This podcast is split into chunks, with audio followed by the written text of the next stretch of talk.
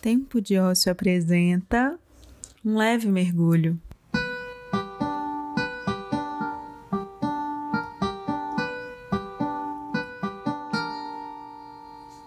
Eu sou Luísa Ananda e esse é o meu podcast, com coisas que eu e você precisamos escutar de vez em quando.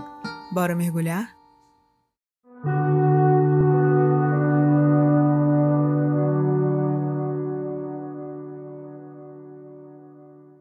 Como se aceitar em uma sociedade com pouca representatividade?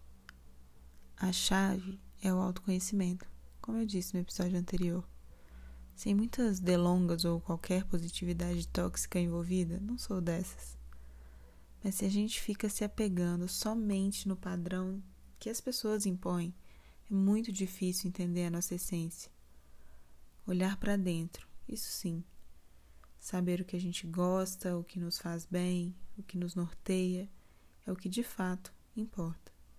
Olhe também para pessoas ao seu redor que você admira, mas não no sentido de comparação. Aliás, se comparar só vai te atrapalhar nessa jornada, mas sim no sentido de reconhecer caminhos possíveis. Reconheça o que fez você chegar até aqui. Orgulhe-se. Não dá para excluir o fator externo nessa equação.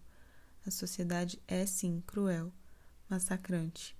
Pressões e mais pressões. Mas tenha certeza de você, de quem você é. Eu cresci sem uma representação exata de quem eu sou. Não me identificava mesmo, o espelho com o que eu via na TV. E ser representada é muito importante. Dá a sensação de pertencimento, de poder fazer parte de algo de poder ser o que quiser e não só as caixinhas que nos delimitam. Olhar no espelho, então, era de certa forma confuso.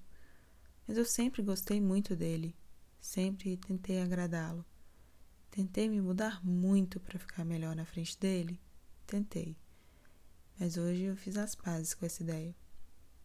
Nossa autoconfiança, nosso amor próprio deve ser muito maior do que apenas um reflexo, um objeto quem você é além do reflexo.